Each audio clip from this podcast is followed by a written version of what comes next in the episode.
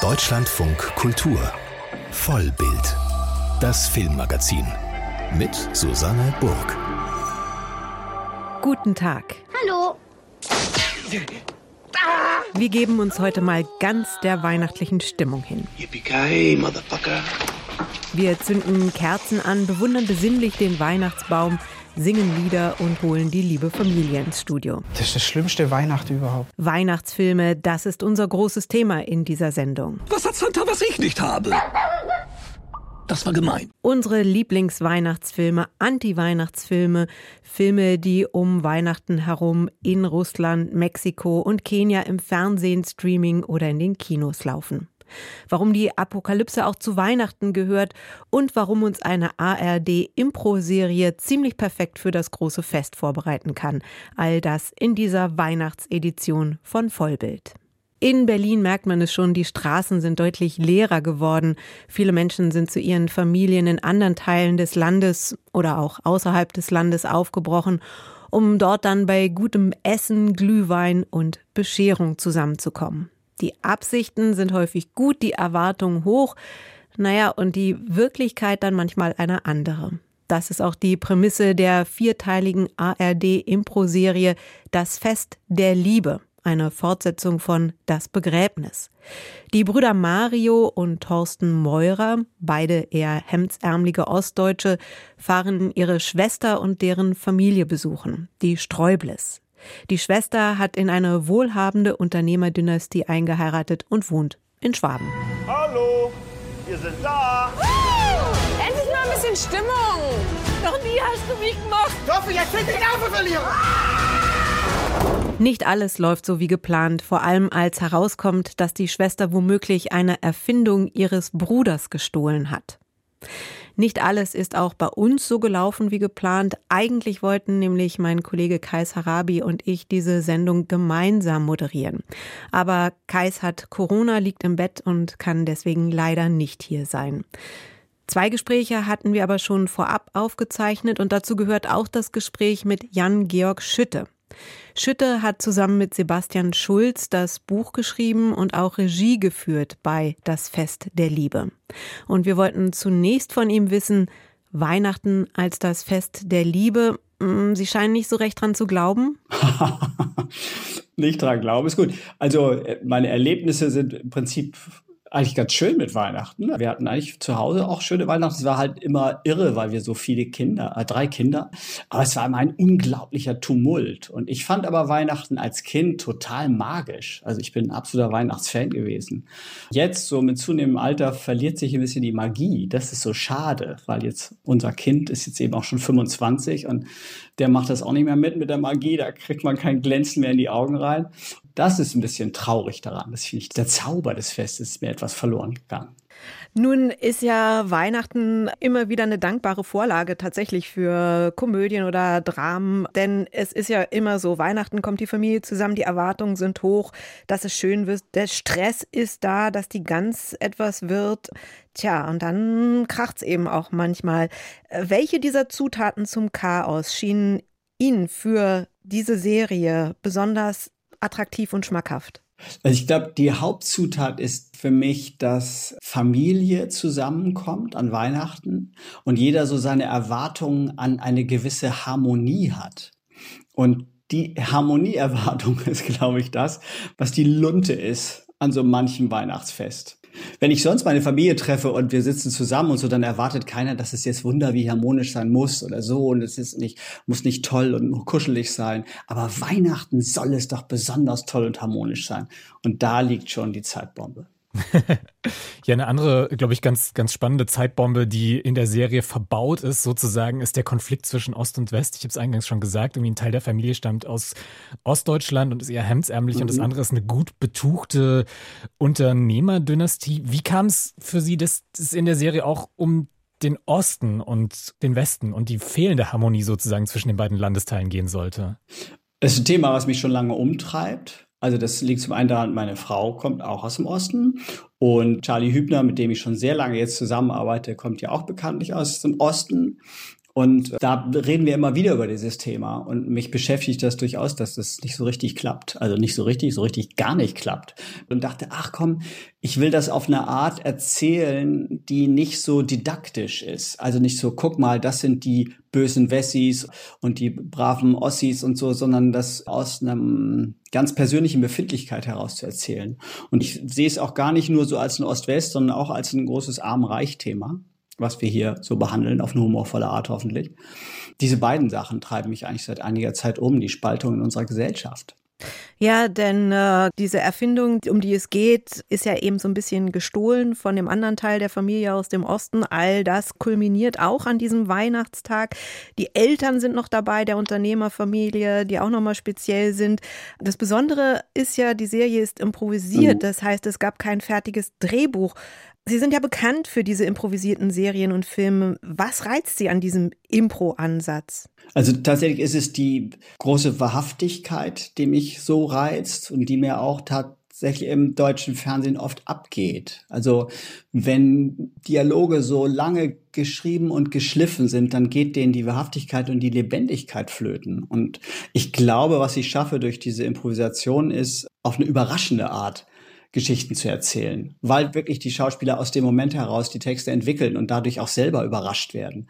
Und das ist das, wenn ich dann so zugucke und das erste Mal die Muster sehe, wo ich dann wahnsinnig jubel, wenn ich merke, ich sehe eben ein wirkliches Verdutztsein in den Gesichtern der Schauspieler und wo sie wirklich nach einer Antwort ringen.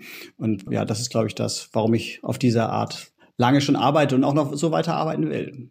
Man hat ja das Gefühl, dass die Schauspielerinnen in den einzelnen Szenen eigentlich so häufig wussten, worauf sie hinarbeiten müssen, dass ihnen der Weg dahin aber häufig selber überlassen ist.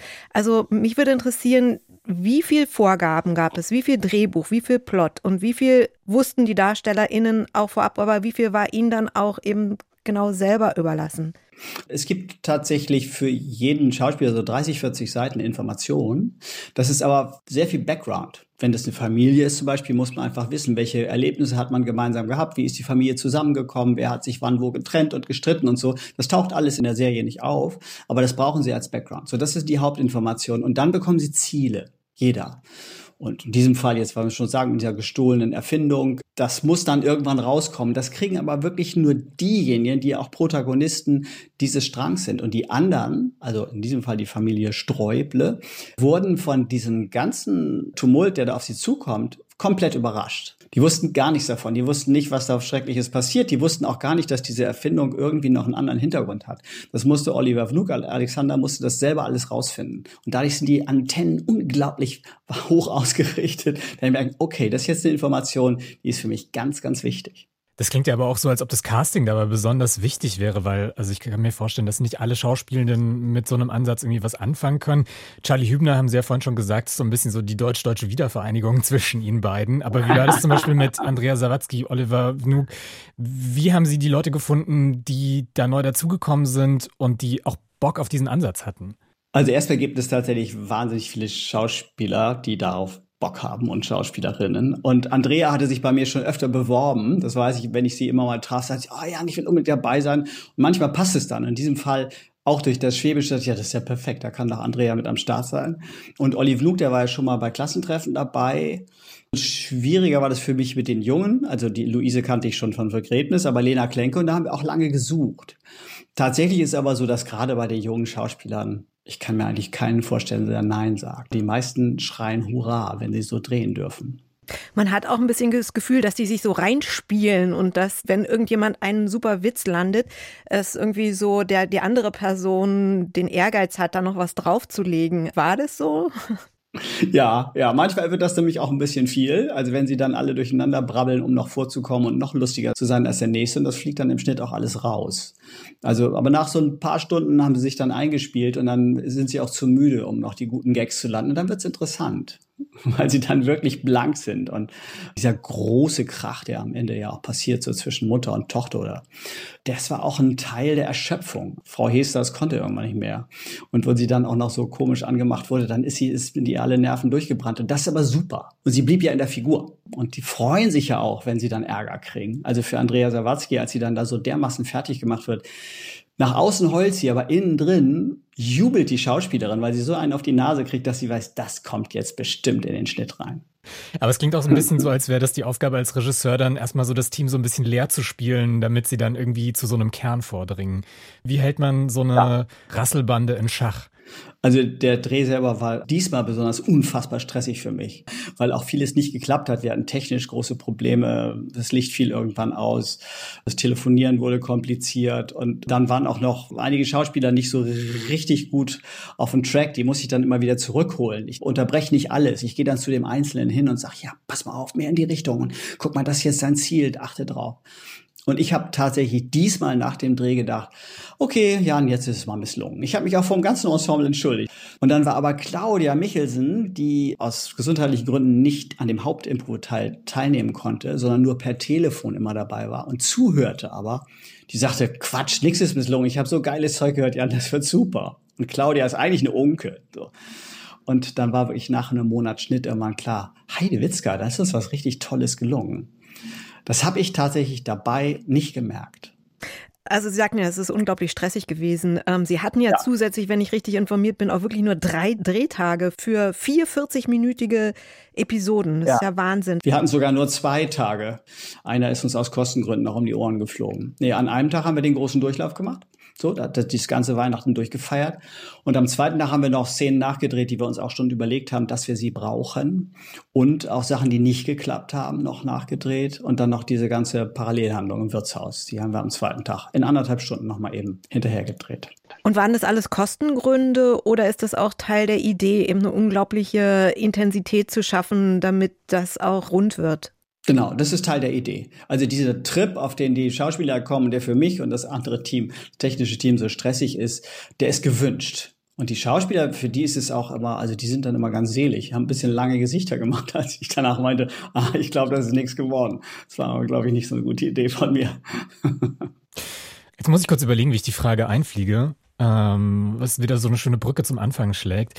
Weihnachten ja. ist ja jetzt bei vielen Familien so ein sehr durchchoreografiertes Fest. Es gibt so eine ganz Bescherung und es muss auch dann irgendwie alles genau zur richtigen Uhrzeit auf dem Tisch stehen und in genau der richtigen Reihenfolge. Und wenn der Baum nicht saftig grün ist, sondern schon irgendwie am ersten Tag nadelt, dann verliert so mancher, glaube ich, auch ein paar Haare und Nerven.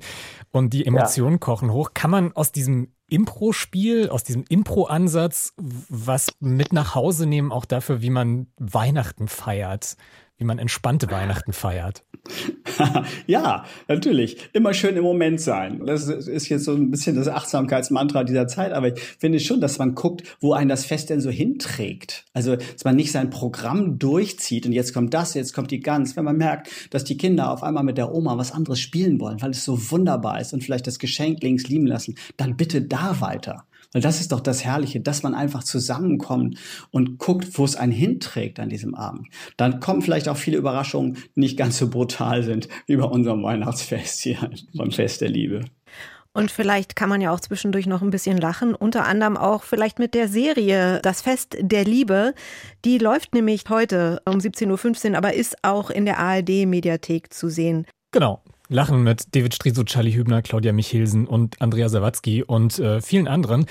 Gedreht und geschrieben hat die Serie Jan-Georg Schütte, der bei uns im Gespräch war. Vielen Dank. Danke euch.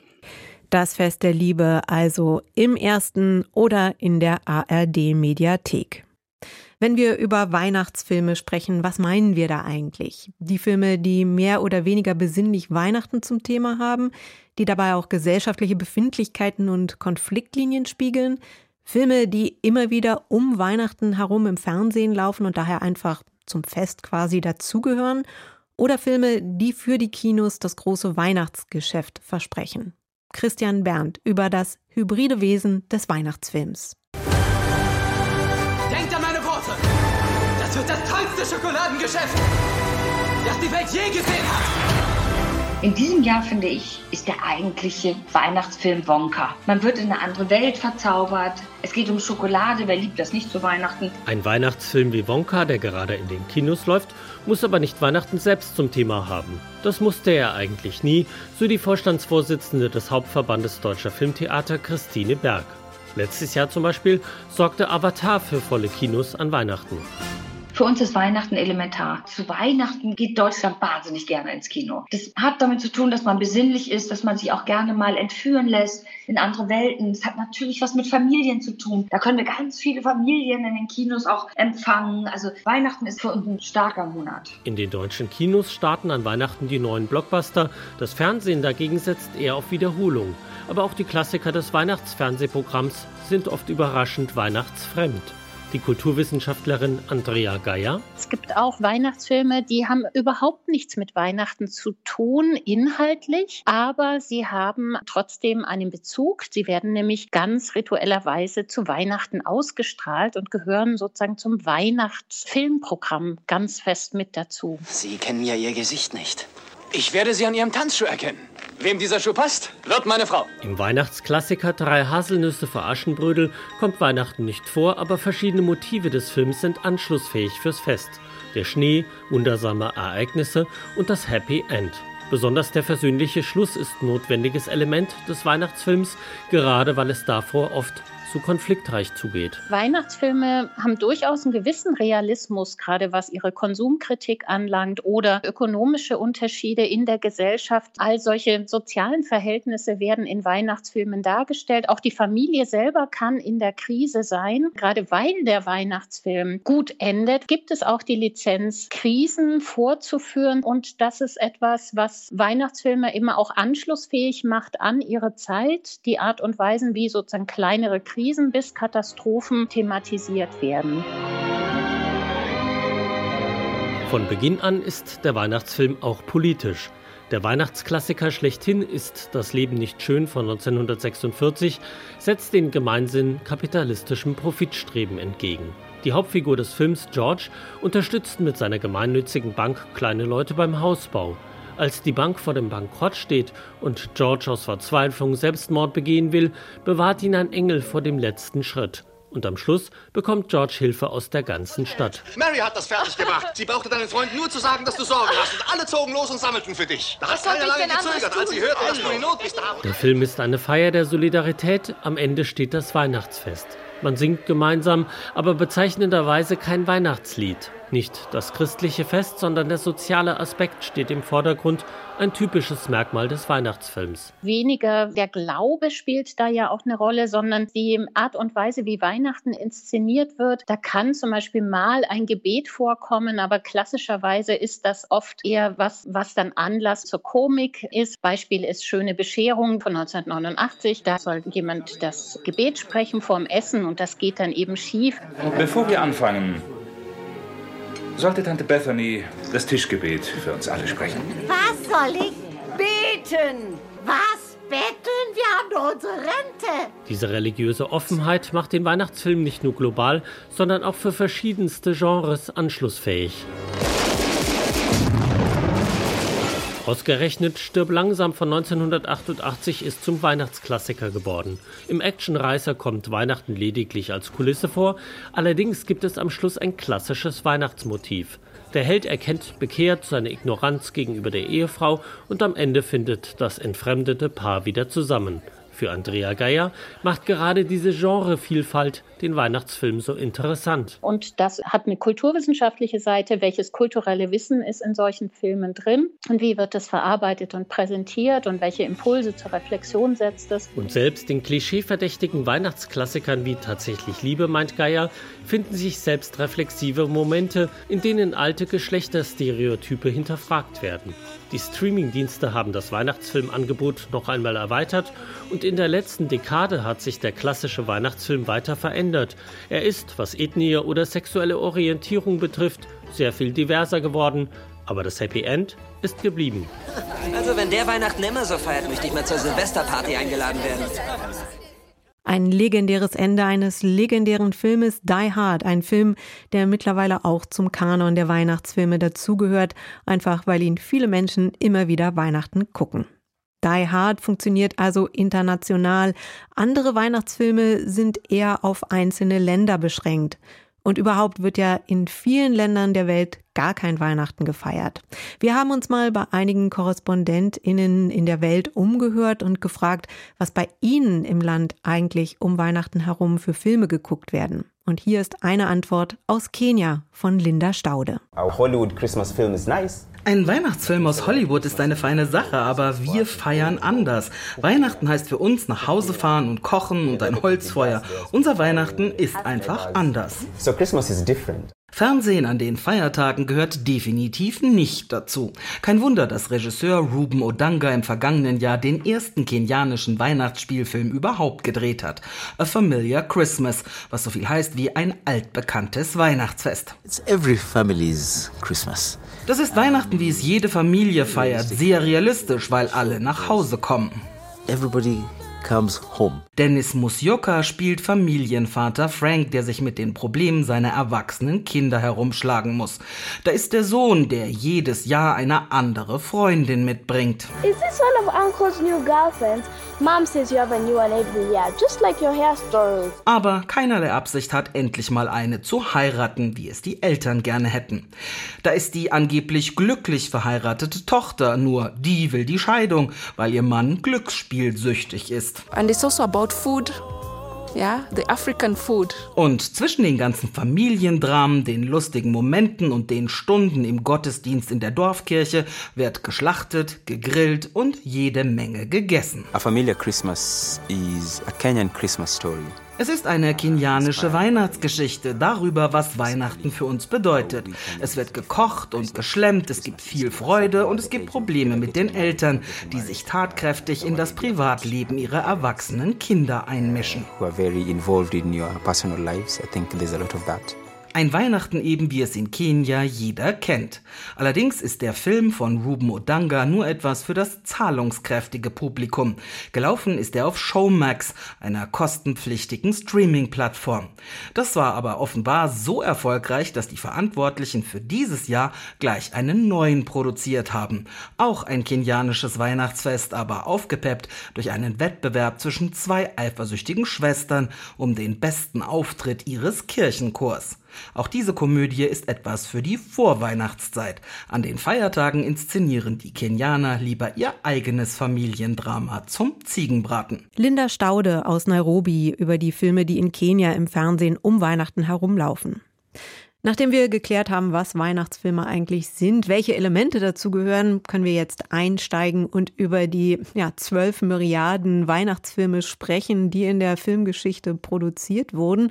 Und wenn irgendjemand zumindest, naja, 10 Milliarden davon kennt, dann ist es unsere Filmkennerin Anke Lewicke. Hallo Anke.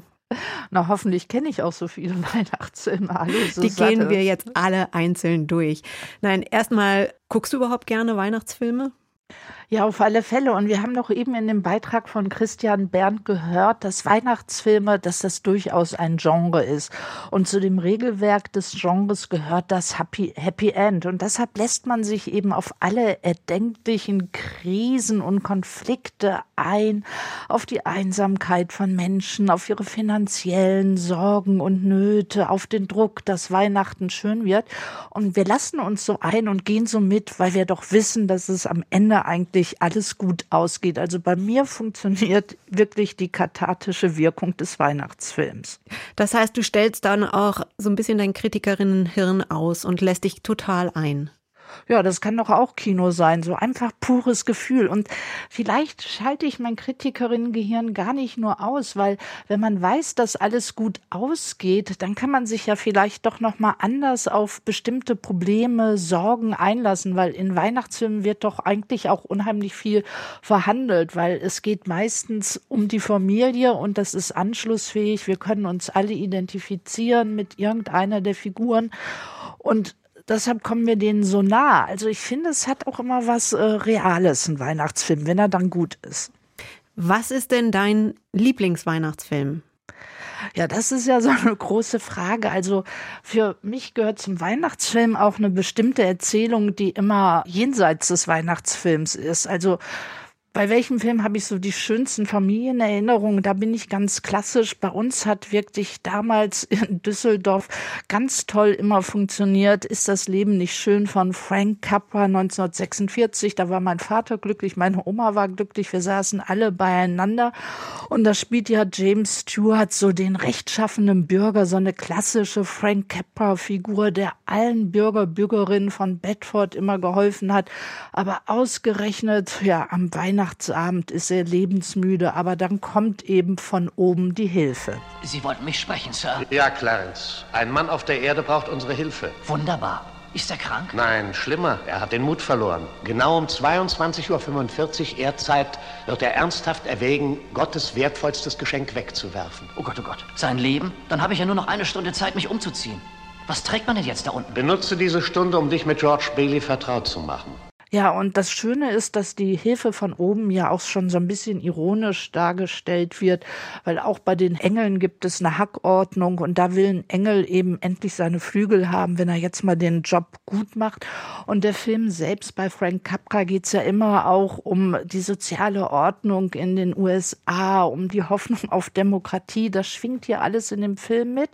Und wir sehen ja das ganze Leben von der Figur von Jimmy Stewart und deshalb ist der Film so alles. Einfach einfach eine Liebesgeschichte, eine Familiengeschichte, ja, und die Geschichte einer Kleinstadt in den USA. Ist interessant, was du gesagt hast, ähm, wie viel da auch Sozialisation mitspielt, was man früher immer im Kreise der Familie geguckt hat, welche Erinnerungen man daran hat. Bei mir war es tatsächlich der kleine Lord, die Verfilmung von 1980 mit Alec Guinness. Da bin ich vielleicht ein sehr westdeutsches bzw. Westberliner Kind, denn der wurde ja auch immer seit 1982 in der ARD ausgestrahlt. Also ich denke mal, Tradition prägt Vorlieben aus. Wenn ich ansonsten so selber durch meine Lieblingsweihnachtsfilme gehe, dann muss ich konstatieren, da tauchte immer wieder so ein griesgrämiger, einsamer Mensch oder ein einsames Wesen auf der oder das dann bei so manchen fiesen Charakterzügen trotzdem finde ich sowas zutiefst Menschliches hat. Also darum geht es eben bei einem Klassiker der US-Kultur, beim Grinch, dem Kinderbuch von Dr. Seuss, das ja auch mehrfach verfilmt worden ist. Sehr bezaubernd, wie ich finde, der Zeichentrickfilm von 1966. Dann nochmal verfilmt mit Jim Carrey, das war nicht so meins, aber dann gab es nochmal eine Verfilmung von 2018 als Animation von der Firma Illumination, also von denen, die auch die Minions gemacht haben. 53 Jahre lang hat mir Weihnachten nichts als Kummer gemacht. Endlich weiß ich, was zu tun ist. Ich werde Santa Claus und stehle Ihnen Ihr Weihnachten. Also das ein Ausschnitt aus dem Grinch im englischen Original gesprochen von Benedict Cumberbatch. Ich mag diese Grinch-Verfilmung, finde, die bleibt dem Original treu mit dem Grinch, der den Menschen Weihnachten stehlen will, weil er nicht ertragen kann, dass alle so glücklich sind und ist dabei dieser Film vom Humor, vom Timing, von der Animation, vom Soundtrack her, finde ich vollkommen im 21. Jahrhundert. Also ich wollte auch kurz mal meinen Lieblingsweihnachtsfilm loswerden. Ja, Susanne Braus im Weihnachtsmuffel nicht auch immer innerhalb eines Weihnachtsfilms so als Gegenimpuls. Also damit Weihnachten noch schöner und noch strahlender sein kann, brauchst du doch auch immer den anderen Blick, oder? Und den anderen müssen wir doch dann auch immer überzeugen, dass Weihnachten doch auch ganz nett sein kann und der Gänsebraten oder was auch immer auch ganz gut schmeckt. Genau, das ist ja der Punkt. Beim Grinch zum Beispiel oder auch bei der Weihnachtsgeschichte der Verfilmung von Charles Dickens ist es ja so, dass den einsamen, grummeligen Menschen am Ende doch das Herz aufgeht. Also auch da wieder ja das Happy End, über das wir schon gesprochen haben. Die Frage ist ja auch, was erzählen die Filme eigentlich über uns, über die Gesellschaft? Oder geht es dann doch vor allem darum, sie gemeinsam zu sehen, das Verbindende? Also ich finde, es geht schon auch um Weihnachten darum, dass man mal was gemeinsam schaut. Also zumindest habe ich mich als Kind und Jugendliche immer darüber gefreut. Und jetzt bin ich ja erstaunt, dass es schon richtige Abhandlungen wissenschaftliche über Weihnachtsfilme gibt. Also zum Beispiel das Buch Weihnachten lesen 1 und 2. Da gibt es dann so Kapitel über Bridget Jones, All by Myself, die krisenhafte Metaphysik der familiären Substanz. Halleluja. Ich finde, da ist, ja, aber ich finde, da ist was dran, weil es gibt doch bei Weihnachten auch immer einen unheimlichen Druck. Man muss Stellung beziehen. Ah, früher wollte man da nie wieder nach Hause fahren, lieber bei den Freunden bleiben. Heute weiß man gar nicht, ob man zu den Freunden gehen will. Dann die Wahlfamilie und sonst was. Also man muss sich zu Weihnachten positionieren. Wenn man lieber alleine ist, muss man auch wieder begründen, warum man alleine ist. Und ich glaube, deshalb sind diese Filme eben auch so ansprechend. Also weil sie uns irgendwie alle angehen und deshalb kann man auch so wissenschaftliche Abhandlungen gut darüber schreiben. Also es gibt auch jetzt dann ein Kapitel über den Anarchismus im Gegenwartsweihnachtsfilm in Deutschland. Sehr interessant. Gibt es denn auch ein Kapitel darüber, was überhaupt so die größten, also gibt es sowas wie einen Kanon der klassischsten Weihnachtsfilme? Nee, die gehen richtig ins Detail, aber ich glaube, es gibt schon so einen Kanon und ich glaube, man kann sich auch darauf einigen. Also der Weihnachtsfilm muss eine gewisse Gratwanderung haben. Er darf nicht zu süßlich, zu kitschig und zu sentimental sein, aber trotzdem muss er uns verzaubern, muss unser Herz eben aufgehen. Und wenn man jetzt so die Klassiker anschaut, zum Beispiel das Wunder von Manhattan 1947, wo ja ein Mann Weihnachtsmann gegen Widerwillen sein muss oder schöne Bescherung von 1989, wo alles schief geht, wo der Vater ihm versucht, schöne Weihnachten zu machen und alles alles endet in einer Slapstick-Nummer. Also die Lichterketten stimmen nicht, der Tannenbaum passt nicht. Und da wird ja auch was mit ausagiert mit diesem Mann, der ja versucht, das Schönste für seine Familie zu machen und trotzdem permanenter scheitert. Das wird so anhand von Weihnachten gemacht. Also das sind so die Filme, die dann im Kanon genannt werden, weil sie trotzdem eben immer das Prinzip Weihnachten auch ein bisschen reflektieren. Weil du Slapstick erwähnst, ich habe jetzt gerade in den letzten Tagen nochmal Kevin allein zu Hause und Kevin allein in New York geguckt. Das ist ja auch in allerbester US-amerikanischer Slapstick-Manier. Was? Was? Was ist passiert? Schnapp dir diesen kleinen Idioten!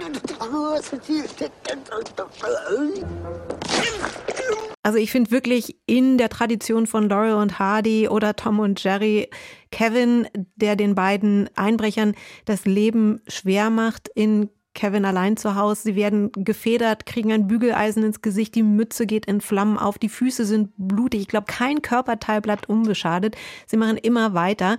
Also Humor und Slapstick gehören eigentlich total zu Weihnachten auch dazu, oder? Es ist nicht nur das Gefühlsduselige. Ja. Nee, weil man ja auch gerne mit der Familie zusammenlacht, weil man gerne ein bisschen schadenfroh ist und weil, ich weiß nicht, als ich Kevin allein zu Hause war, auch so, ja, Familienmitglieder, die ich nicht so gerne mochte, habe ich dann immer mit diesen beiden Ganoven so identifiziert. Also da kann man auch gut was dran abarbeiten. Wenn wir über Klassiker reden, sind die dann automatisch auch immer gut gealtert? Cineastisch interessant? Oh, da würde ich gerne bei meinem Lieblingsfilm bleiben, über den ich ja schon geredet habe. Ist das Leben nicht schön? Ich finde den immer super wiederzusehen. Also wenn man sich das alles anschaut, was äh, Frank Capra da aufgefahren hat. Also früher hat man eigentlich den Schnee gemacht mit Cornflakes, die man weiß gefärbt hat. Das war ihm aber zu laut und deshalb hat er so eine extra Mischung gefunden aus Löschschaum, Seife und Wasser, damit der Schnee schön echt wird. Und dann hat er ja diese ganze Stadt Bedford quasi aufbauen lassen und genau nach einer sozialen Ordnung.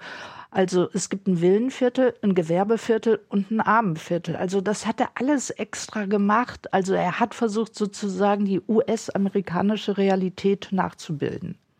Wir sprechen über Weihnachtsfilme hier im Deutschlandfunk Kultur und da scheiden sich ja häufig die Geister. Es gibt diejenigen, die Weihnachtsfilme lieben und diejenigen, die sie manchmal als viel zu sentimental ablehnen und die dann ganz bewusst zu Weihnachten das Unweihnachtlichste angucken, was ihnen einfällt. Und um das Anti-Weihnachten geht es jetzt mit Anke Lewicke. Anke, zu welcher Fraktion gehörst du? Ach, je nachdem. Ich glaube, das ändert sich immer. Aber ich weiß, dass ich so Ende der 80er, Anfang der 90er Jahre auch mal so eine Trotzphase mit Weihnachten hatte.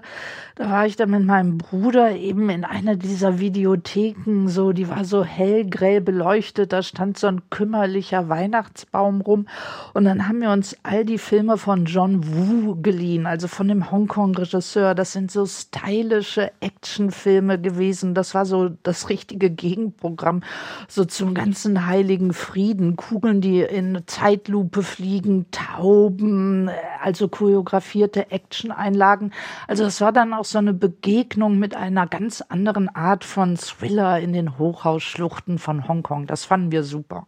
Also das war, wie ich verstehe, zu einer bestimmten Zeit. Hast du denn eine Tradition, die es vielleicht immer noch gibt, einen unweihnachtlichen Film, den du gerne guckst? Ja, also wenn man das so nimmt, also wir haben ja schon immer gesagt, dass Weihnachten Familienfilme sind und einer der Filme, die ich immer wieder gerne zu Weihnachten schaue, ist eine Weihnachtserzählung von Arnaud Desplechin, dem französischen Regisseur, so Nachfolge der Nouvelle Vague.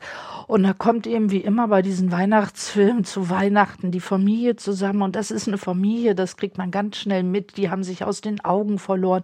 Und ich finde das optisch schon so toll aufgefangen. Das Haus ist so ein Labyrinth und man weiß gar nicht, wer wo wohnt, wo welche Geheimnisse sind.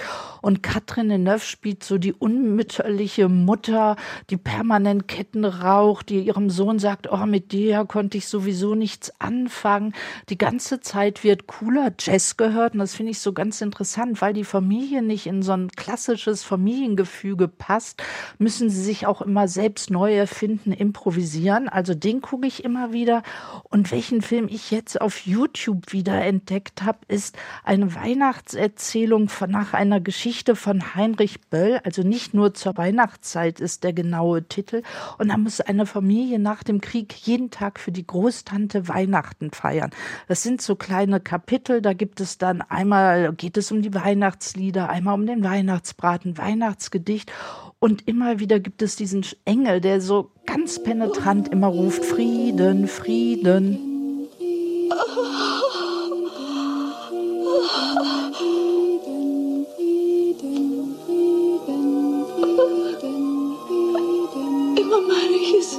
So schön wie früher. Aber wenn ich es mir genau ansehe, es ist schöner, als es früher je war. Ein Ausschnitt aus dem Film Nicht nur zur Weihnachtszeit, ein Film von 1970 nach der gleichnamigen satirischen Erzählung von Heinrich Böll.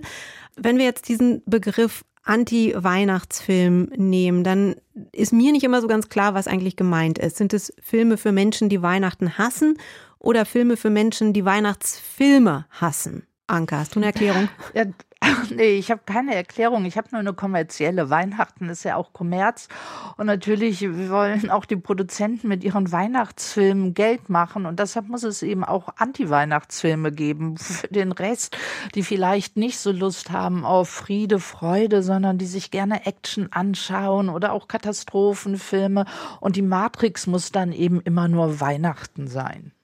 Da gibt's natürlich dann die Filme wie Matrix, die mit Weihnachten nichts zu tun haben, die dann da immer laufen. Und dann gibt's aber auch Filme wie zum Beispiel im ZDF in der Mediathek ist gerade wieder Bad Santa zu sehen, der Film von 2003 mit Billy Bob Thornton als schlecht gelaunten verkleideten Weihnachtsmann, der ständig Kinder beschimpft und äh, zu spät zu seinem Weihnachtsmann-Job kommt. Ich finde persönlich ein Film, der nicht sehr gut gealtert ist, aber auch hier habe ich wieder das Thema des einsamen alten Mannes wiedergefunden, den es zu bekehren gilt. Eigentlich ist es doch ein Weihnachtsfilm, oder? Ja, auf alle Fälle ist das ein Weihnachtsfilm. Und zu dem Weihnachtsfilm gehört doch auch immer der Wunsch oder so, dass Weihnachten gar nicht stattfindet oder dass eben Weihnachten hinterfragt wird, zerstört oder so. Und da finde ich ja die Gremlins immer noch unheimlich lustig. Also das ist doch wirklich eine subversive Attacke auf den ganzen Kommerz, auf Weihnachtskitsch und sonst was. Und ich muss sagen, bei dem Film war ich immer eher auf der Seite der Gremlins als auf der Seite der Familie. Da fällt mir natürlich noch was anderes ein. Nightmare Before Christmas Christmas, legendärer Stop-Motion-Film von 1993, wenn man sich den nochmal anschaut, finde ich gigantisch, wie das in Szene gesetzt ist. Basierend ja auf einer Geschichte von Tim Burton, der hat nicht Regie geführt, anders als man denkt, sondern Henry Selick. Dieses düstere Skelett im Nadelstreifenanzug und äh, ja, gleichzeitig ja auch ein Musikdrama. Ja, ich finde das so super, weil es spielt ja so in der dunklen Geisterwelt Halloween. Wie macht man Halloween noch schrecklicher und sonst was? Und der Held, so ein dünnes Skelett, möchte dann auf einmal entdeckt Weihnachten und er möchte jetzt Freude bereiten. Aber was dabei rauskommt, das ist wirklich unglaublich. Also so, da werden Weihnachtsgeschenke verpackt und da werden die Autos, aber die kleinen Spielzeugautos demoliert und dann gibt es so knietschgelbe enden mit messerscharfen Szenen und dazu diesen herrlichen Gesang, den wir jetzt hören können. Making Christmas, making Christmas is so fine. It's ours this time, and won't the children be surprised? It's ours this time. Making Christmas, making Christmas, making Christmas. Time to about for years to come. Let's have a cheer from everyone. It's time to party. Making Christmas, making Christmas. Also so klingt Nightmare Before Christmas, der Film von 1993. Und ja, wir haben schon über einen auch sehr klassischen Anti-Weihnachtsfilm gesprochen, hier in Vollbild, nämlich Die Hard mit Bruce Willis. Auch da die Frage, ist es eigentlich ein Anti-Weihnachtsfilm oder nur die Action-Version eines Weihnachtsfilms? Ach, ich würde sagen, das ist alles. Und vor allen Dingen geht es ja auch viel um Ost-West-Küste. Ich meine, an der Ostküste feiert man eigentlich Weihnachten. Im Westen ist es immer warm. Da macht doch auch Bruce Willis die ganze Zeit Witze drüber, wie diese Tannenbäume da in der Sonne Kaliforniens aussehen und sonst was. Und ich finde den Film eigentlich super für Weihnachten, weil da so wunderbar viel geflucht wird. Und das macht man doch auch insgeheim immer. Also ich habe dann auch immer so einen dieser Flüche von Bruce Willis im Kopf. Ja, wenn der Weihnachtsbraten oder was weiß ich nicht gerade angebrannt ist. Was wirst du dieses Jahr Weihnachten gucken? Ja, natürlich noch einmal äh, It's a Wonderful Night. Und es gibt noch einen anderen Klassiker, Rendezvous nach Ladenschluss, auch mit Jimmy Stewart, einer seiner ersten Rollen, eine wunderbar frivole Komödie, die ein ganz bezauberndes Ende hat. Und da hat nämlich dann am Ende auf einmal James Stewart eine Hochwasserhose. Und das hat einen besonderen Grund. Vielleicht habe ich gedacht, geht es ja auch manchmal darum, für Menschen die Tradition ein bisschen aufzubrechen und mal was Neues zu machen. Für die sei noch der Hinweis hier an dieser Stelle erlaubt. Es gibt ein Weihnachtsfilmfestival in Berlin. Das läuft noch bis morgen, bis zum 24. und zeigt Filme, von denen du, Anke und ich bislang noch nichts gehört haben, oder? Nee, das ist doch super. Vor allen Dingen viele Animationsfilme rund um Weihnachten. Also Weihnachtsfilme und Anti-Weihnachtsfilme ob sie nun zur einen oder anderen Fraktion gehören oder vielleicht zu diesem Weihnachtsfilmfestival in Berlin gehen. Wir hoffen, es waren ein paar Anregungen dabei und vielen Dank, Anke Lewicke. Tschüss. In Russland wartet am Heiligabend niemand auf das Christkind. Nach dem orthodoxen Kalender findet Weihnachten dort erst am 7. Januar statt. Und für die meisten Russen ist der wichtigste Feiertag das Neujahrsfest. Am Abend zuvor, Silvester, trifft man sich zum Festmahl und es gibt Geschenke und auch Filme. Jürgen Buch über die Filme, die dann traditionell laufen. Ein Jahreswechsel ist in Russland ohne den Film Ironie des Schicksals oder mit leichtem Dampf schon seit Jahrzehnten nicht mehr vorstellbar. Der Klassiker des sowjetischen Kinos gehört für viele einfach dazu. Es ist eine dreistündige Komödie aus den 1970er Jahren. Genia will Silvester mit Gallia in Moskau verbringen und um ihre Hand anhalten. Vorher geht er aber noch mit Freunden in eine Sauna, was in einem heillosen Besäufnis endet. Schließlich fliegt er volltrunken anstelle seines Freundes ins damalige Leningrad. Im Glauben, er sei in Moskau, nennt er einem Taxifahrer seine Adresse.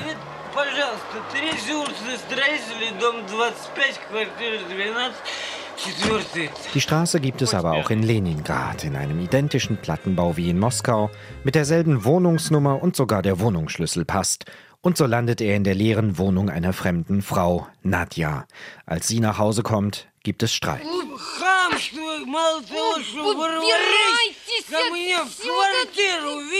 Dann kommt auch noch Nadjas Freund Hippolyt und ist entsetzt über den fremden Mann. Nadja verliert schließlich Hippolyt, Genia verliert Gallia in Moskau und die beiden Fremden, Genia und Nadja, verlieben sich ineinander.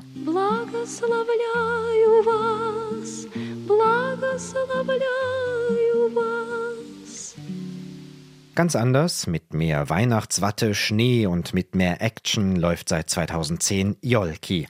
Das ist das russische Wort für Weihnachtsbäume. Der Film bringt Menschen aus allen neun Zeitzonen Russlands zusammen, die sich an sich nicht kennen, die aber durch einen Vorfall in einem Kaliningrader Kinderheim vor einer Herausforderung stehen. Das Waisenmädchen Varja behauptet, der russische Präsident, damals Dmitri Medvedev, sei ihr Vater, was natürlich nicht stimmt.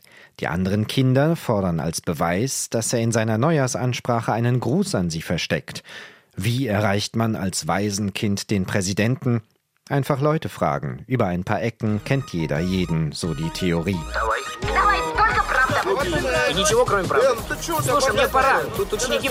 Und es gelingt.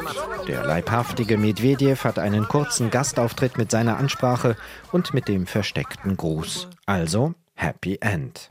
С Новым годом! Seitdem sind schon zehn Jolki-Filme entstanden, der jüngste gerade im Dezember.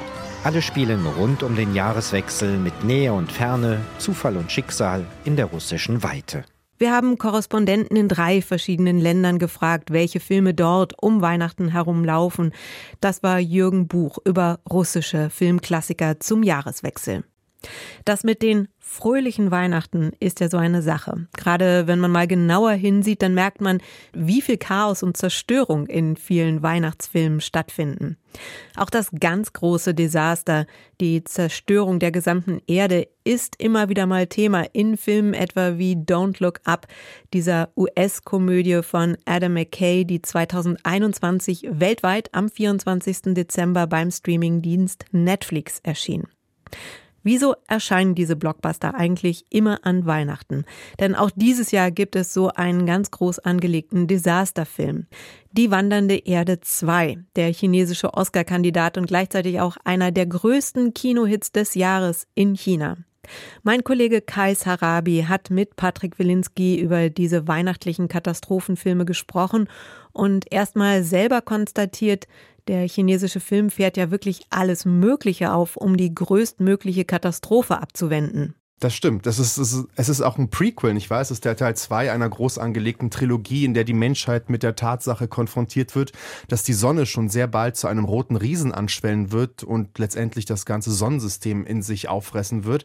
Um das zu verhindern, baut man Planetentriebwerke auf der Erde und möchte damit dann mit dem Schub die Erde quasi nach Alpha Centauri äh, befördern. Das basiert alles auf einer Kurzgeschichte des sehr bekannten chinesischen Autors Liu Xixing.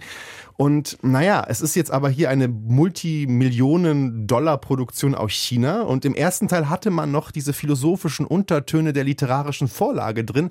Jetzt hat man aber jetzt völlig die megalomane Schraube locker und setzt nur noch auf Überwältigung. Also was wir hier sehen, ist wirklich drei Stunden lang konfuse, wie ich fand, Handlungsstränge, ein ziemlich hilfloses Gewirr aus sehr staatlich genehmer Propaganda.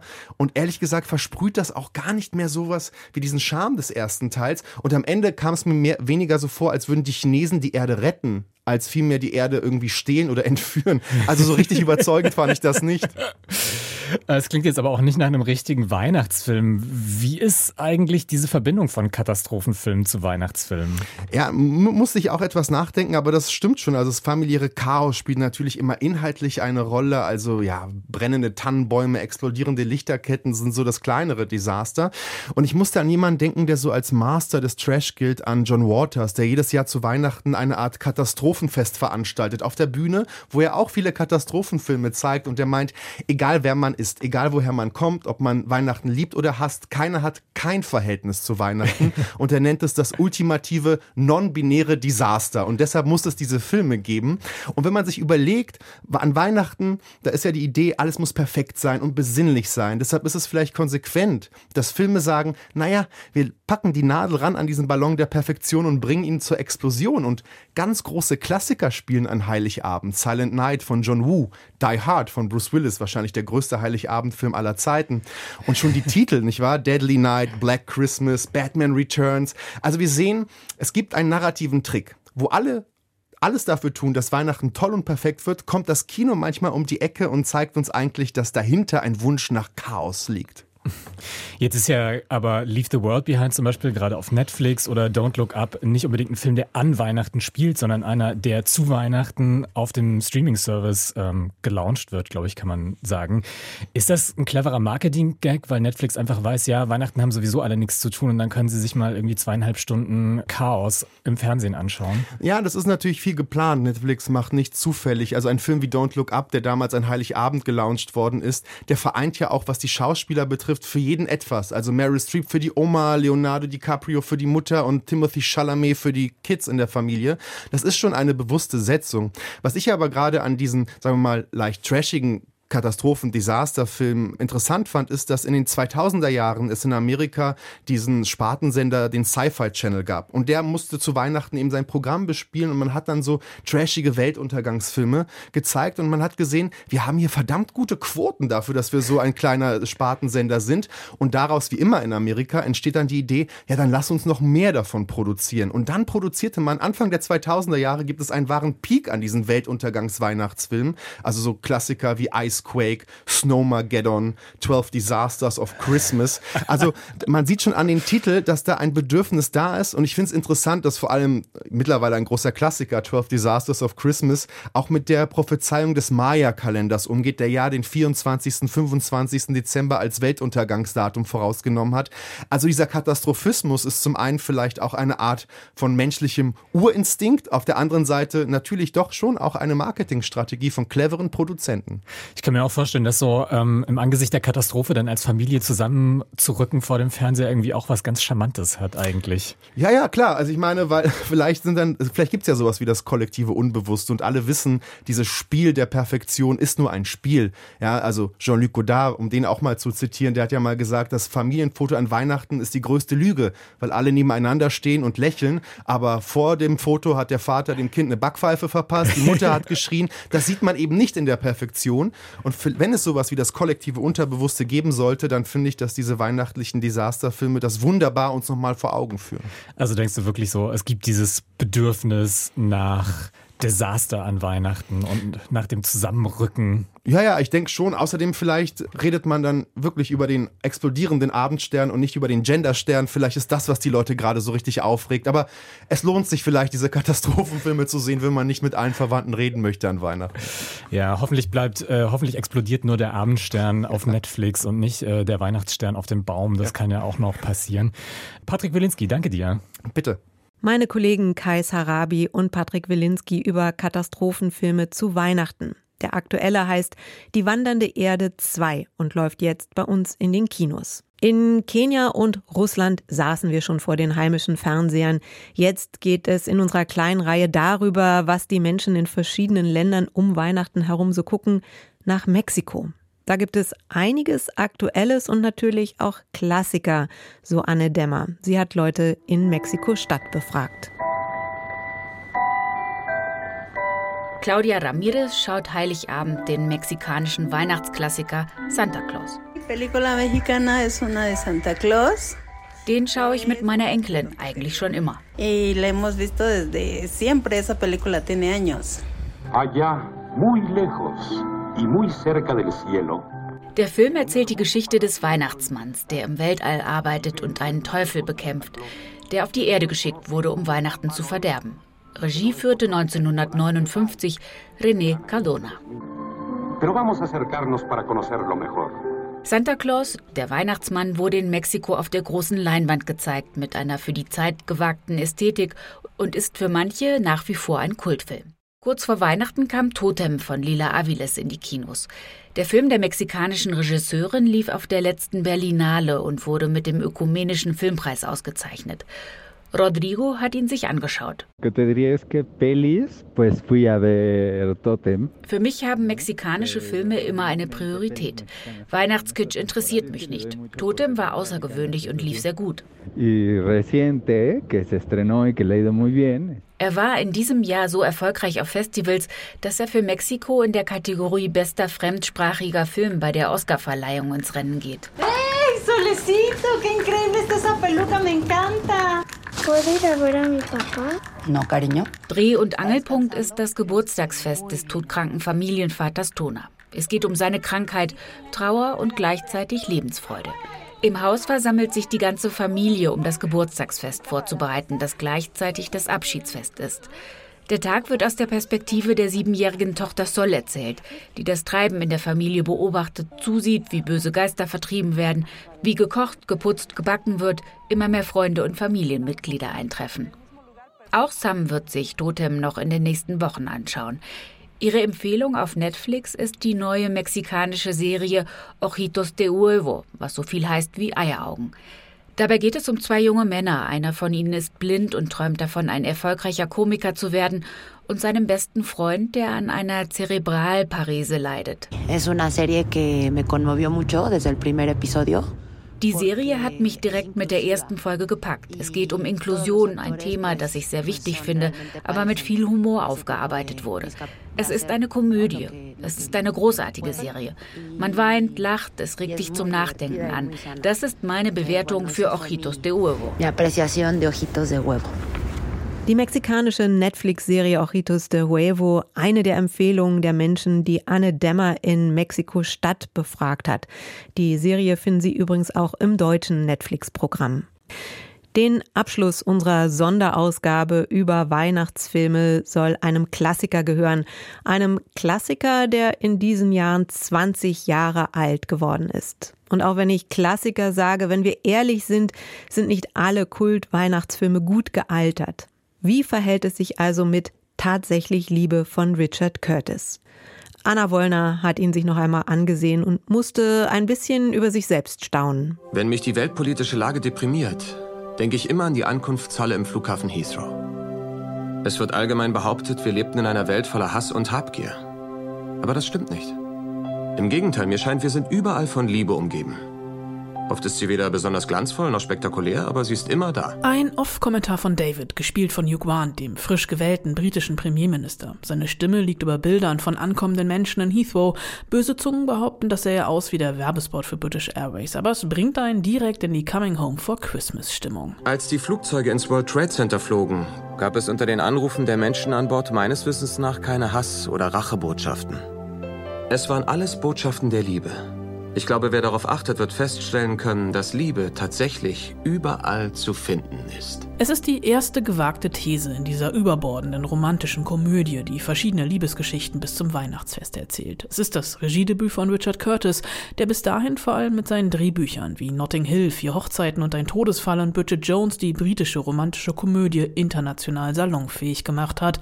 Wenn man hier allerdings nur den Inhalt zusammenfasst, klingt es total zerfasert. Wen muss man hier flachlegen, um eine Tasse Tee und einen Schokoladenkeks zu bekommen?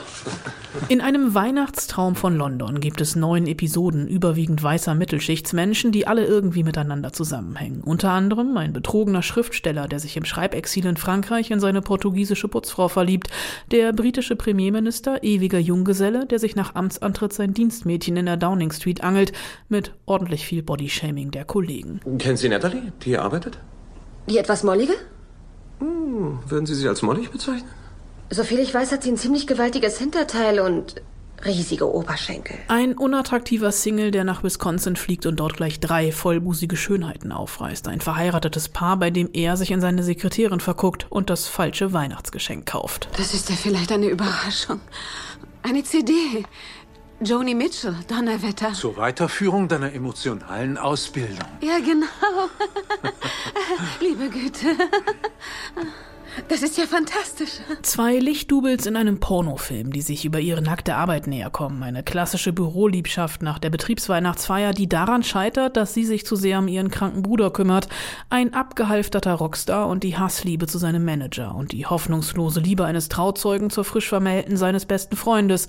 Mit einer Liebeserklärung, die, wenn man das 20 Jahre später beurteilt, zwischen Kitsch und Stalking wandelt und die trotzdem die Tränen in die Augen treibt.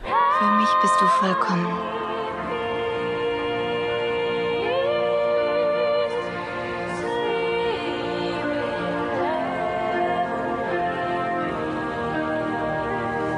Und mein geschundenes Herz wird dich lieben. Bis du so aussiehst. All das verpackt und erzählt in 135 Minuten Herzschmerz voller Kitsch und großer Gefühle im Kleinen. The New Yorker schrieb in der Kritik von 2003 von einem unverdaulichen Weihnachtspudding, der sich anfühlt wie eine Greatest Hits Compilation einer schlechten Sitcom. Der Guardian lobte immerhin noch die schauspielerische Leistung von Bill Nighy, nur um danach vernichtend zu urteilen, der Rest sei Müll. Aus feuilletonistischer Sicht mag Kritiker Peter Bradshaw damals recht gehabt haben, aber genau darin liegt heute der Reiz. Das wohlige Gefühl, zu Hause zu sein und mit allen Liebesgeschichten Geschichten mitzufiebern, sind sie noch so unrealistisch. Der Film funktioniert nur bedingt als romantische Komödie, dafür aber umso besser als Weihnachtsfilm, auch wenn heute niemand mehr ungestraft Witze über das Körpergewicht von Frauen oder Übergriffe des amerikanischen Präsidenten machen würde. Aus cineastischer Sicht ist tatsächlich Liebe gucken wie Sündigen, und das gehört zu Weihnachten eben nicht nur kulinarisch dazu. I feel it in my fingers. In my fingers.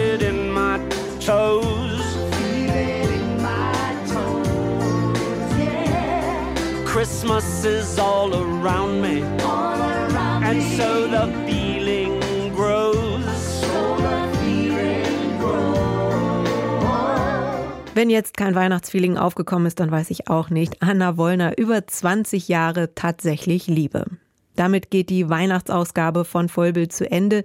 Wir wünschen Ihnen besinnliche Tage mit guten Filmen und in netter Gesellschaft. In einer Woche gibt's hier in Vollbild den großen Jahresrückblick. Uns gibt's samstags im linearen Programm von 14.30 Uhr bis 16 Uhr und natürlich im Podcast. Ich bin Susanne Burg. Tschüss.